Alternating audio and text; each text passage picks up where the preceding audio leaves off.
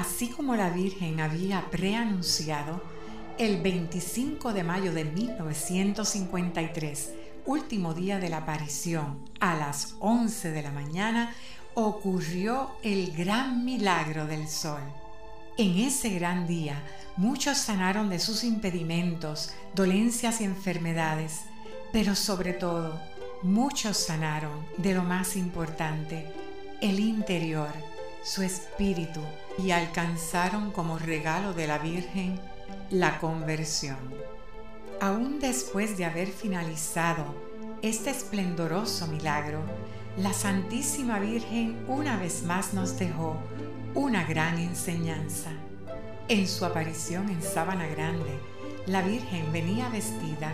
con túnica blanca y manto azul, además de su corona de siete estrellas, el broche que abotonaba su túnica blanca, el rosario en sus manos, un cinturón y sandalias. Sin embargo, en este último día de la aparición, finalizado el milagro del sol, el niño Juan, que estaba sobre una tarima que habían construido para la protección de los niños, pudo mirar desde aquella altura a toda aquella gran muchedumbre. Entonces vislumbró a la Santísima Virgen en medio de aquella multitud. Él la distinguió y la reconoció por su luminosidad, porque de adentro hacia afuera de la Santísima Virgen María, así como a todo a su alrededor, siempre había un resplandor de luz tenue que permitía ver su hermosura y belleza. Sin embargo, había algo diferente en ella. El niño vio a la Virgen con un vestido color rosa, de mangas largas y cuello alto, parecido al que vestían las mujeres de la época. Entonces da testimonio el señor Juan Ángel Collado que en ese momento la Virgen se volteó hacia donde él estaba, lo miró profundamente y agitando la mano se despidió de él, dio media vuelta y se perdió de su vista caminando entre aquella multitud. La Santísima Virgen quiso dejarnos saber que ella se quedó entre nosotros que ella está con nosotros y nos invita a formar parte de la nueva estirpe que su Hijo Jesús le ha encomendado. Por eso es muy necesario que todos nos hagamos la gran pregunta, ¿cómo voy a responder al pedido, al llamado de María, Virgen del Rosario del Pozo, que en estos momentos de crisis, en estos momentos difíciles de tanta confusión, de indiferencia a Dios, nos está llamando a que respondamos, que nos consagremos de una manera particular a su corazón y que nos convirtamos en esos apóstoles de los tiempos que ella ha venido a buscar, hijos nuevos que tengan a Dios como el centro de sus vidas, que vivan en todo momento buscando servir y amar cada vez más a Dios y a los demás. Ella quiere que todos sus hijos vivamos sus virtudes, que nos alejemos del pecado, de las ofensas, que trabajemos duramente con nuestro yo, con ese ego grande que a veces tenemos y que nos aparta de Dios y de los demás, y que busquemos sobre todo la gracia grande de la Eucaristía. Como síntesis de los mensajes de la Virgen del Rosario del Pozo, podríamos decir que ella nos pide que aprendamos a amar con amor verdadero,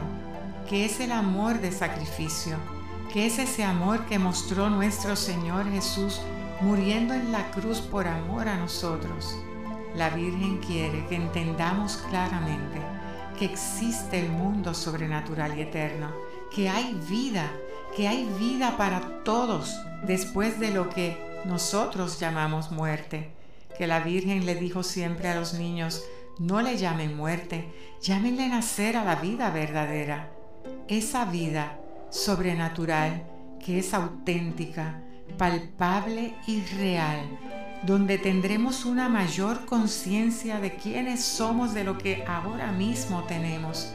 de que estaremos viviendo en un mundo de felicidad eterna, si es que hemos sabido bien servir a Dios y a los demás con una gran fe y amor, esforzándonos cada día por salir del egoísmo,